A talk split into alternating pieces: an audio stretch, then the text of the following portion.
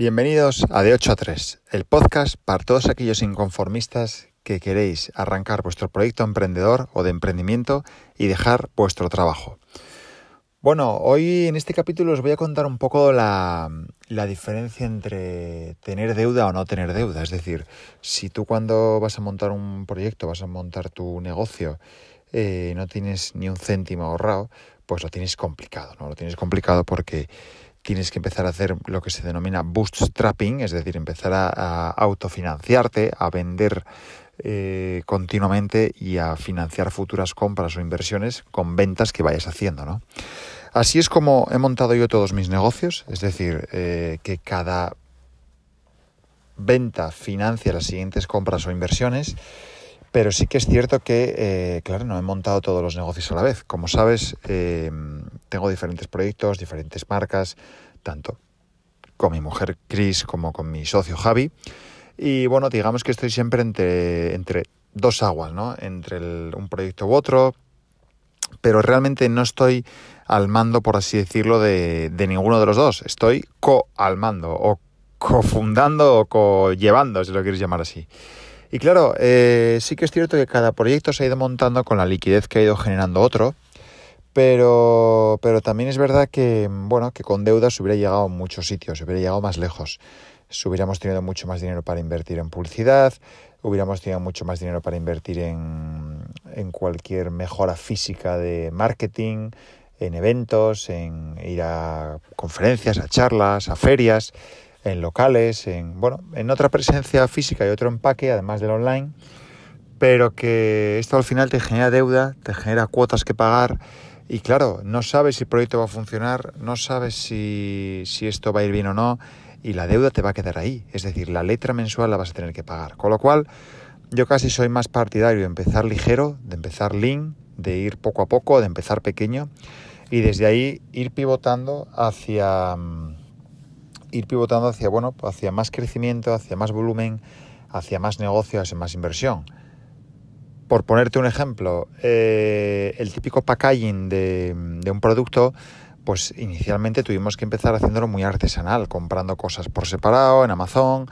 pegando pegatinas encima que bueno que al final era un poco cutre pero es que es lo que había para arrancar no era un, según la metodología Lean Startup, un, producto mínimo viable, ¿no?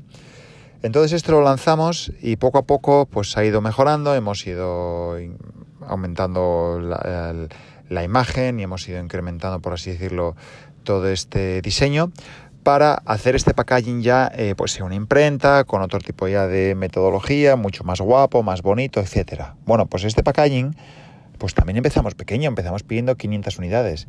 Pero es que ahora mismo vengo de recoger, seis meses después, 1.500 unidades. Claro, eh, aquí entrado de siempre. Esas 500 unidades son mucho más caras que las 1.500 que acabo de hacer. Pero ¿qué sucede? Que tú tienes que analizar primero cuánto implica ese coste en cada unidad de producto que vas a vender, porque no es lo mismo que ese packaging te cueste un euro que te cueste dos. Porque si tu producto lo vas a vender a 20 euros, pues imagínate lo que supone un euro sobre 20 o dos euros sobre 20, ¿no? Pero claro, eso ya es avanzando mucho el proyecto, porque puede pasar que no tengas suficiente liquidez o no hayas vendido lo suficiente o no tengas suficiente dinero, recursos o ahorros para eh, plantearte un packaging nuevo. Pues como esto te quiero decir miles de cosas dentro del proyecto, dentro de tu negocio. Eh, la llevanza de las redes sociales, eh, la gestión de la web, em, la contabilidad, los impuestos muchísimas cosas que puedes ir haciendo o que vas a tener que ir haciendo tú porque no te queda otra.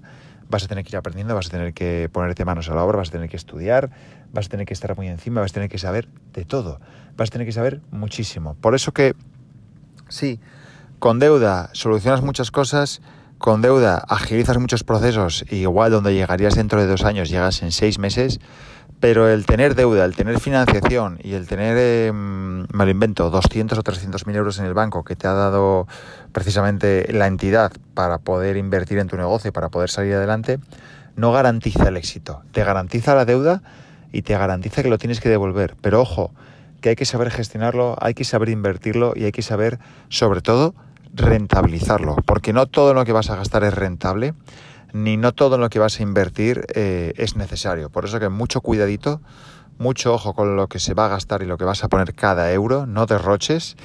Y si no te queda más remedio, tendrás que tener deuda, tendrás que pedir un crédito. Pero si lo puedes evitar, mejor. Empieza lean y empieza pequeño. Nos vemos en el siguiente capítulo y os mando un abrazo enorme. Chao, chao.